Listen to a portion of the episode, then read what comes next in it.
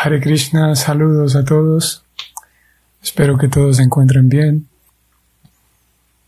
Om Namo Bhagavate Vasudevaya. Om Namo Bhagavate Vasudevaya. Om Namo Bhagavate Vasudevaya. Namo Om Vishnupadaya. Krishna Prestaya Mutale.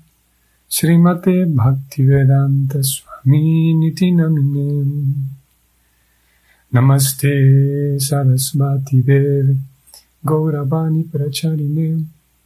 Nirvishesha Sunyavadi Paschatya Deshatarine.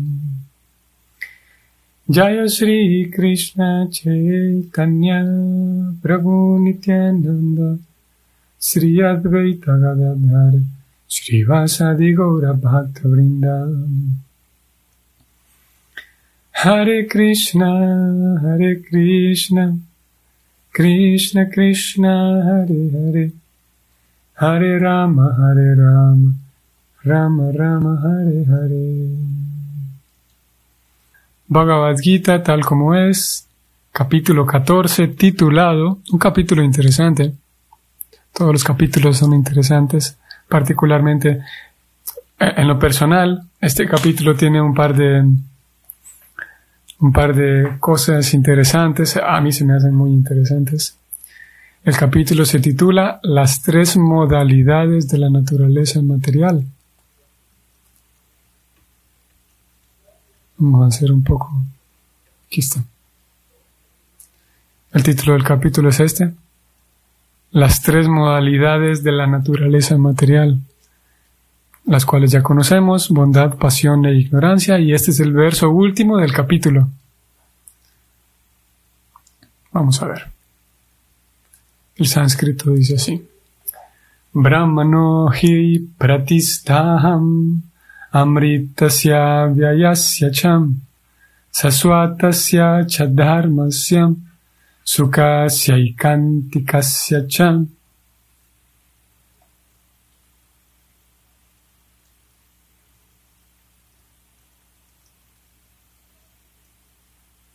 Traducción del verso y significado dados es muy esperadamente por nuestro amado Maestro Espiritual, Srila Prabhupada. Traducción. Krishna le dice en todo este contexto es que Krishna está describiéndose a sí mismo, describiéndose frente a Arjuna, hablando a, a Arjuna, y él dice lo siguiente. Y yo soy el fundamento del Brahman impersonal, dice Krishna que es inmortal, imperecedero y eterno, y que es la posición constitucional de la felicidad suprema.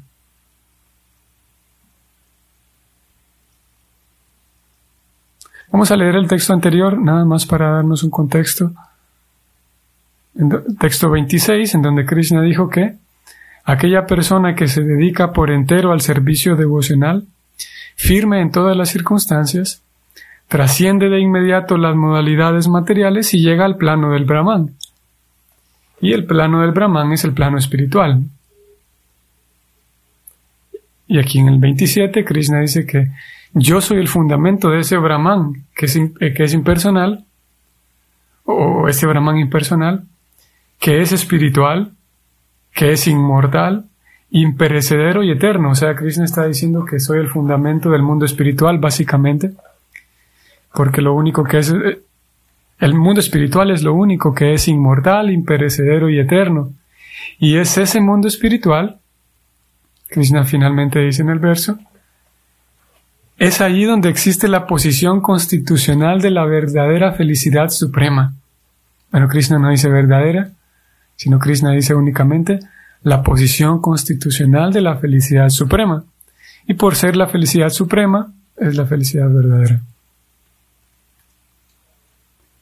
Vamos a leer todo este significado y especialmente voy a mostrarles, vamos a escuchar directamente unas palabras de Prabhupada en una clase que él dio acerca de la Gita en, no recuerdo qué lugar, bueno, pero es una grabación de audio y vamos a ver qué menciona él, especialmente en relación con la felicidad suprema. Vamos a ver este significado.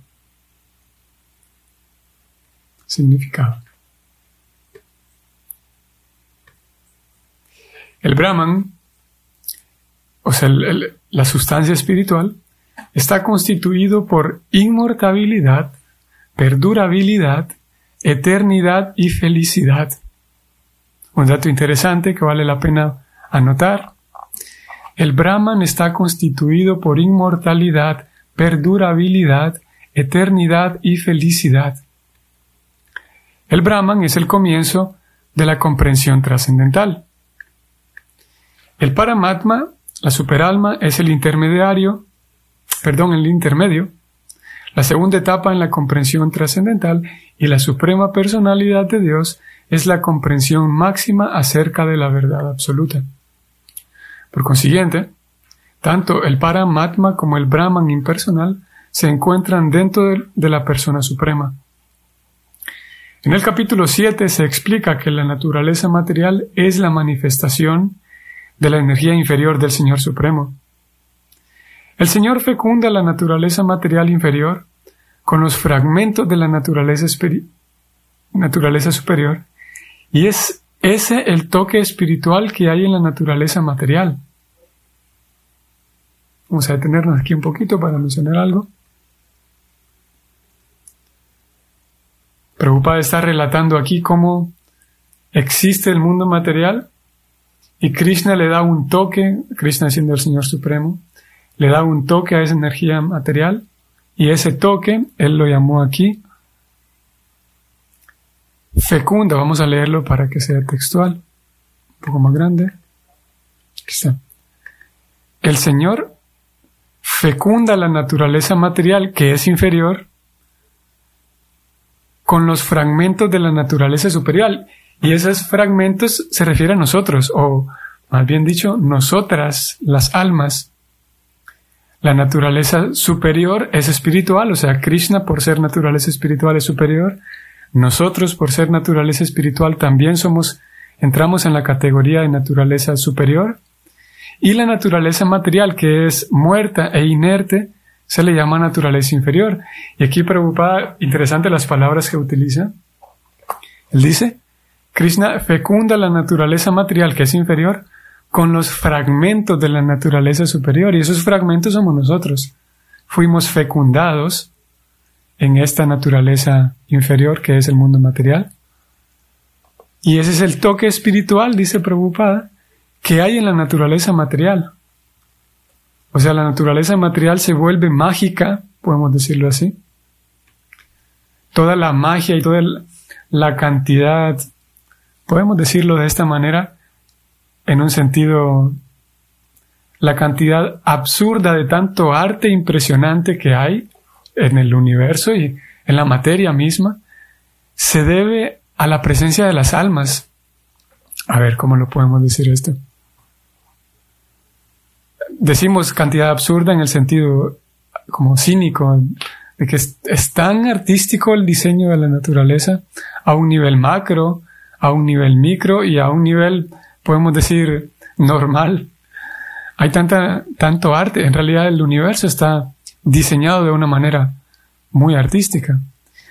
Y ese diseño artístico se debe a que la naturaleza material todo el tiempo está en un constante en un, en un constante choque, podríamos decir, no choque de que sea antagónico, pero en un constante una constante convivencia, la naturaleza material, convive constantemente con la naturaleza espiritual, que son las almas, y es gracias a la presencia de las almas que esa naturaleza material se comporta y diseña patrones artísticos tan hermosos.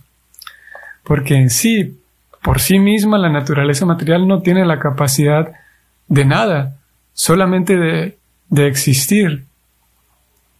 Y esa naturaleza material no tiene la, la volición, o sea, la, la capacidad de decidir, no la tiene la naturaleza material. Y se debe a la presencia de, de esas, como lo dijo Prabhupada, de esos fragmentos espirituales que somos nosotros. Somos los fragmentos espirituales los que tenemos la capacidad de, de expresar ese arte. Por ejemplo, una flor. Podríamos ver, no se requiere mucha capacidad artística para, no se requieren unos ojos artísticos muy entrenados para darse cuenta de la belleza que, que expresan las flores o los, las aves. Y esa manifestación de belleza en realidad es, está puesta o está manifestándose debido a que en realidad un alma entró en el cuerpo de esa flor o en el cuerpo, en ese cuerpo y proyecta y expresa esos colores.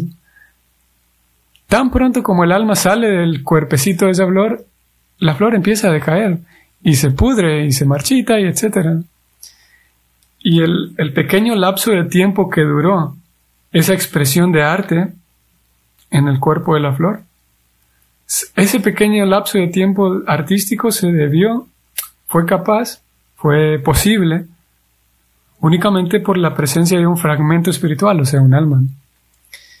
Y etcétera, con todos los demás.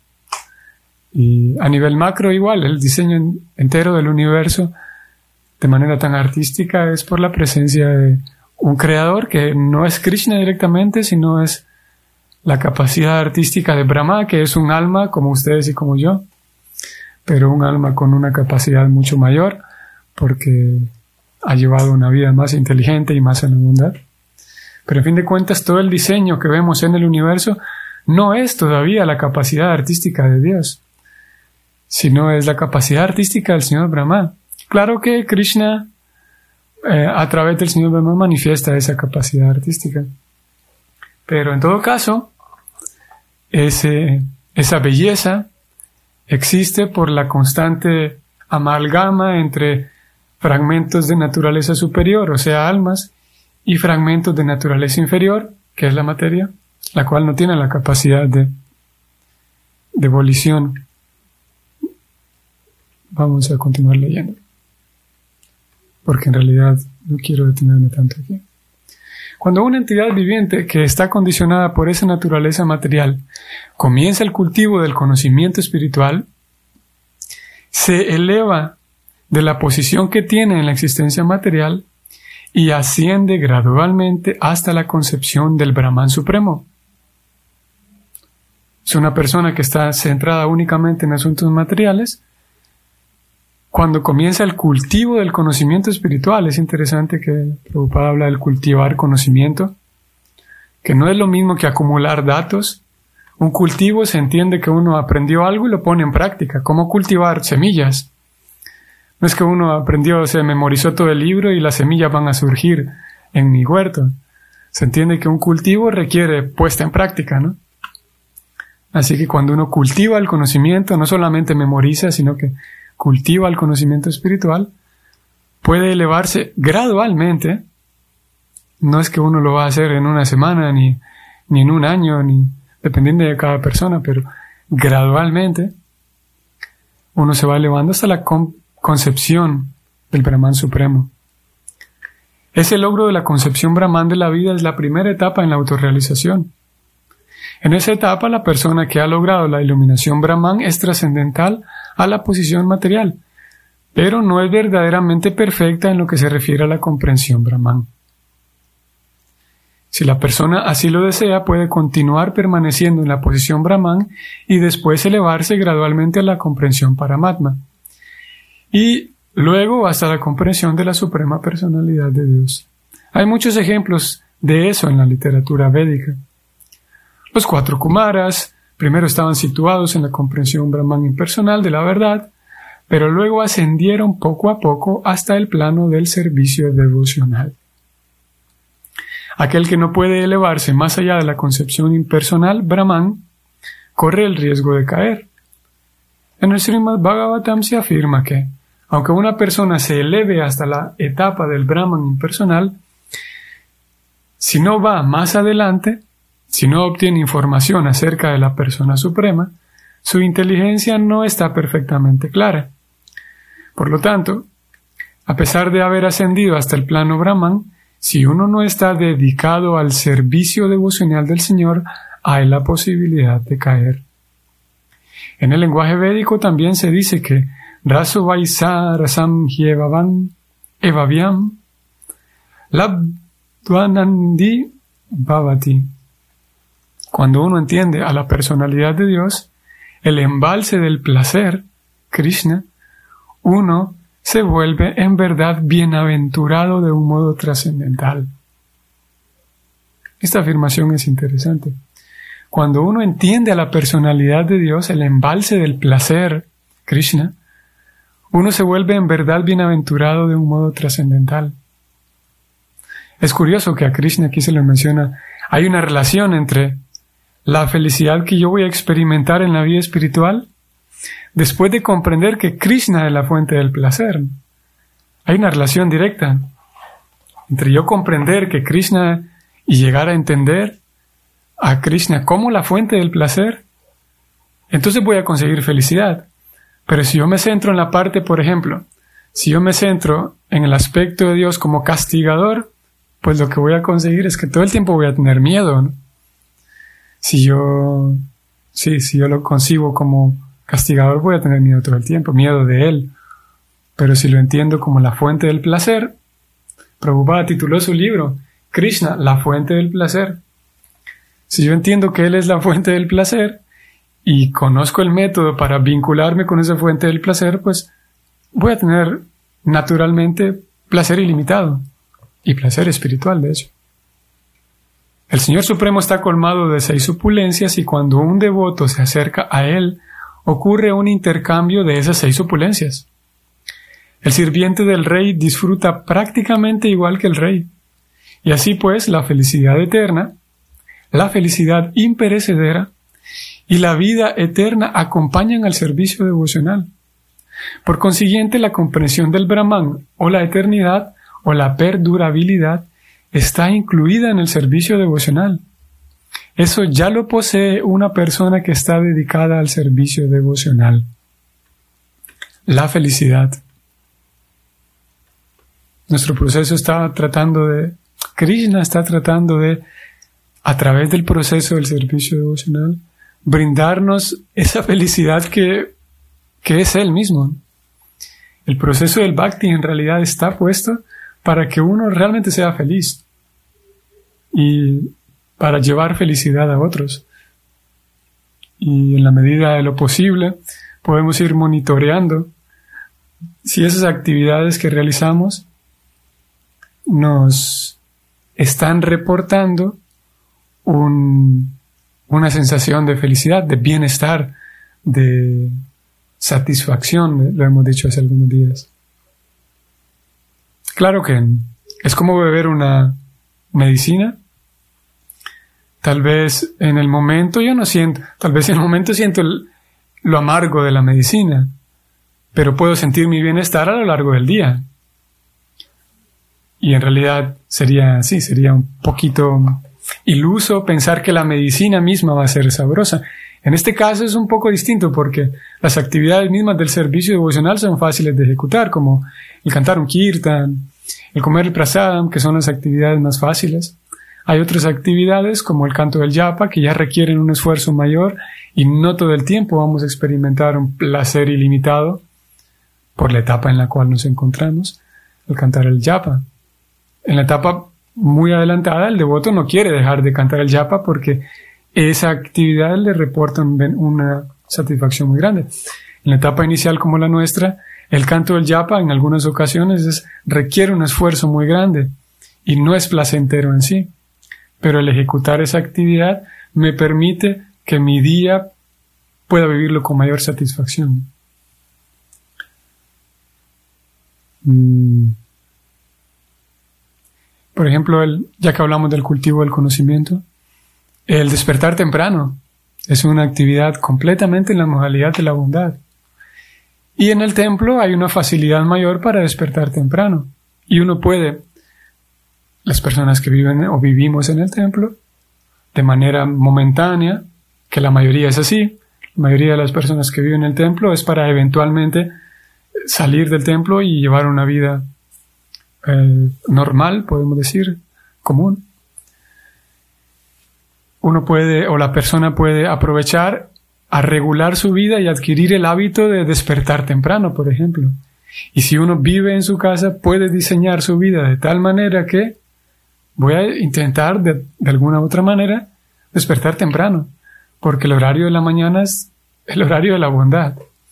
Tal vez de momento no puedo, pero puedo ir haciendo ciertos ajustes gradualmente de tal manera que llegue un momento en el que yo pueda despertar temprano, porque ese horario es científico, la modalidad de la bondad va a traer más satisfacción.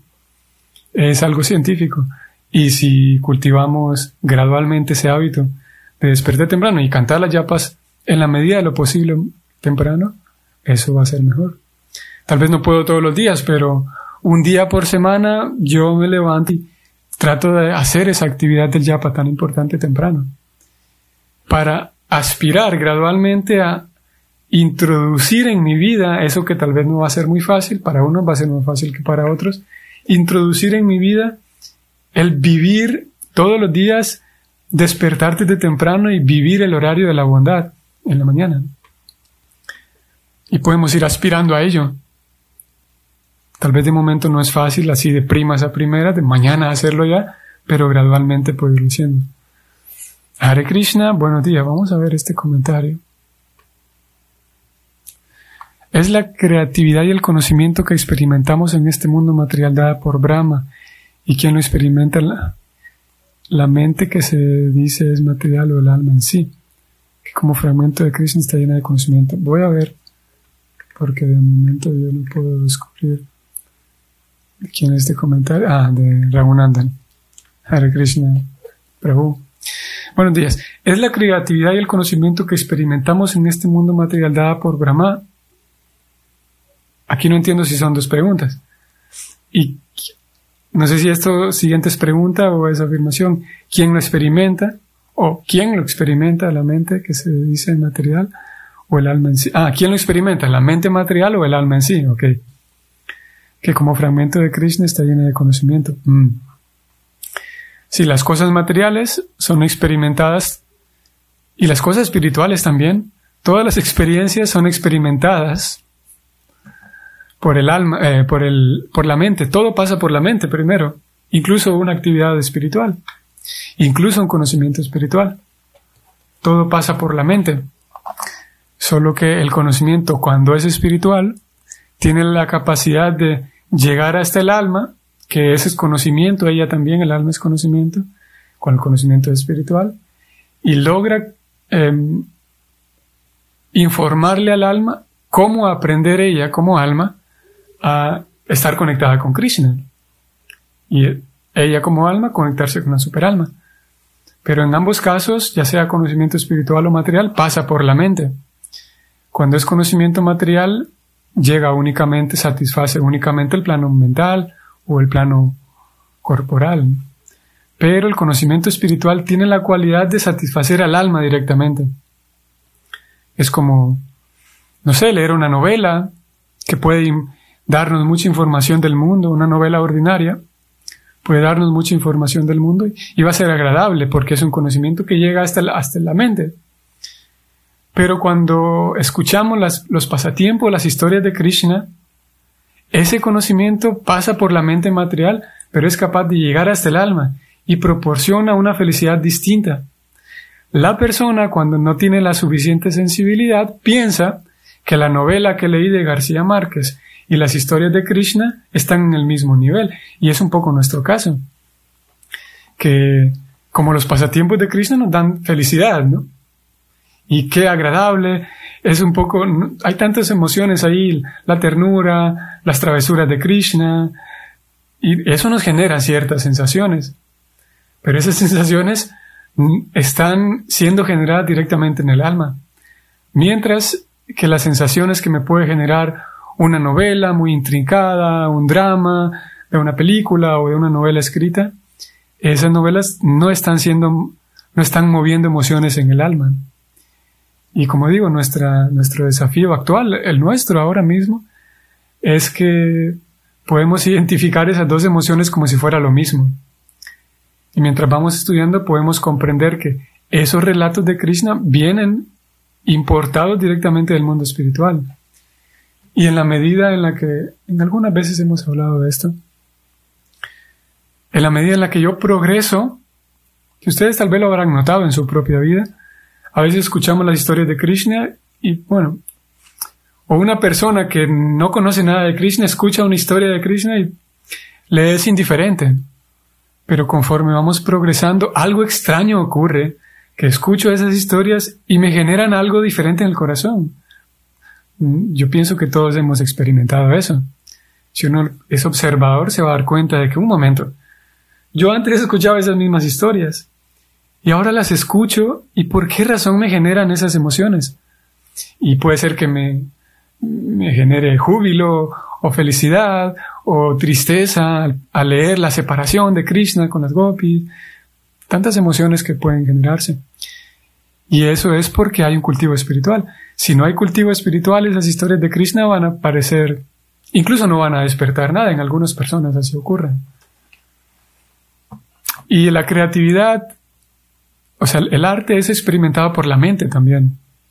Pero un alma más entrenada una persona con unos ojos, como Krishna lo dice en la Gita, aquella persona que me ve en todas partes, nunca me pierde y yo nunca la pierdo a ella. Entonces, una persona, o un Vaishnava, un devoto, que sabe muy bien que Krishna es la fuente de todo, a través del arte que hay en la naturaleza, él sabe, no solamente sabe, sino que el devoto recuerda a Krishna. Y eso nos hace recordar a Krishna diferente a alguien que se, se zambulle en el arte, ya sea artístico, visual, plástico, pero no tiene en su cabeza todavía incrustada la realidad de que, la realidad espiritual. Hay personas, muchas personas así, que se fascinan con el arte, pero no tienen ninguna información del mundo trascendental real. En nuestro caso, a través del arte podemos recordar y maravillarnos con la grandeza de Krishna. Así que quien experimenta el arte y el conocimiento de acuerdo a la conciencia de la persona. Si la persona tiene una conciencia más despierta, va a experimentar ese arte y ese conocimiento lo va a experimentar el alma. Y si es una persona que no tiene ninguna información, ninguna conciencia del mundo espiritual, va a escuchar ese conocimiento y va a ver ese, ese arte. Posiblemente se sienta feliz de tanto conocimiento y tanto arte, pero esa felicidad está todavía nada más penetrando hasta el plano mental, no el plano del alma. Y lo mismo ocurre con la sociedad. cuando, cuando, experimentamos felicidad, por ejemplo, social, muchos amigos, etcétera, familia, esa felicidad está llegando al plano de la mente todavía, no del alma. Mientras que el Bhakti propone y nos da la posibilidad de poder tener intercambios, no solamente del alma con Krishna, sino poder tener intercambios entre nosotros mismos y esas emociones que se generan, ese ambiente que se genera, por ejemplo, en una, una convivencia de devotos, tal vez no todo el tiempo, pero todos lo hemos experimentado. Ese ambiente que se genera tan agradable no es un ambiente ordinario, es un ambiente, es una atmósfera importada del mundo espiritual. Por eso Prabhupada decía que nuestros templos son Vaikunta, son el mundo espiritual. No meramente porque el templo se puso un rótulo que dice Templo Hare Krishna y porque ya todos tenemos nombres espirituales, o, sino porque hay la capacidad, no todo el tiempo, pero si uno está prestando atención, hay la capacidad de que podamos generar atmósferas, ambientes que son del mundo espiritual. Y una persona visitante podría sentirse muy agradable allí, pero ella podría identificar que qué bien me sentí en el templo, igual como me sentí en el parque un día que fui, igual como me sentí eh, en el museo. La persona no, no percibe que todas esas emociones del museo, del parque y del templo, ella piensa que son iguales, porque no tiene información del mundo real. Nosotros sabemos que las atmósferas y los ambientes que se generan tan familiares y tan agradables en compañía de los devotos, eso es una, una felicidad que viene del mundo espiritual. Y como aquí lo dijimos, vamos a ir cerrando aquí. Eh, voy a compartir la pantalla nuevamente. A ver, como aquí lo dijo Krishna, esa es la posición constitucional de la felicidad suprema que era el punto que yo quería resaltar. como esa felicidad que se experimenta mismo en compañía de los devotos es otra cosa. O mismo esa felicidad que se experimenta al leer los libros, los libros devocionales tienen esa cualidad. Nos transportan a otra realidad, como hoy estamos hablando de la realidad suprema. Y podemos experimentar un cierto tipo de júbilo, un cierto tipo como de satisfacción, como cuando estás comiendo y te vas sintiendo lleno, el describir esa realidad trascendental como hoy lo estamos haciendo y el oír de ella, nos regala una sensación de tranquilidad, una sensación de, de llenura, una sensación de, de estar completos, de completud. Y esa sensación no es ordinaria, es porque Krishna nos hace experimentarla, esa realidad suprema, esa, esa felicidad es extraída de la realidad suprema. Y no es lo mismo que podemos experimentar viendo un documental de la guerra, Segunda Guerra Mundial. También se siente agradable ese tipo de cosas, pero es una felicidad distinta. Y en la medida de lo posible podemos intentar buscar esa felicidad de manera intencional, de manera consciente, buscar esa felicidad para que si yo experimento esa felicidad en ningún otro lugar yo voy a poder encontrarla.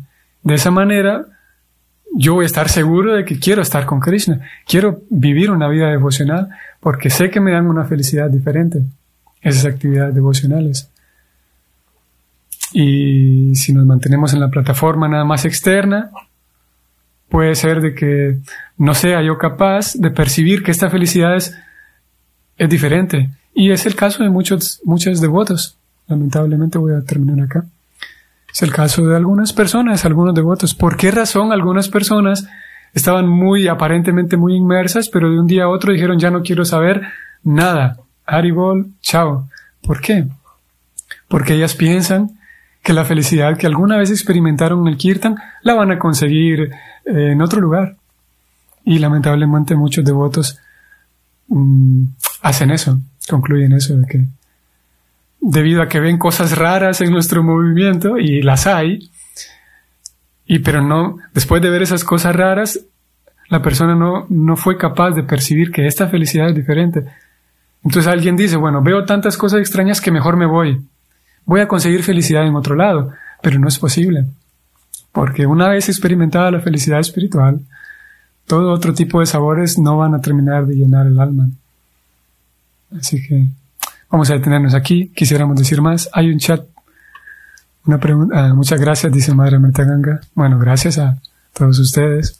Si yo tuviera que hablar solo, sería, no sería igual, indudablemente. Así que aparentemente eh, hay una actividad mayor que es cuando se explican estos temas. Parecería que eso es mayor que solamente escuchar, pero ambos hacemos nuestra parte aquí y ambos salimos beneficiados. Así que muchas gracias a ustedes también. Nos vemos mañana para hablar del santo nombre. Muchas gracias a todos los Vaishnavas presentes. Saludos. Hare Krishna.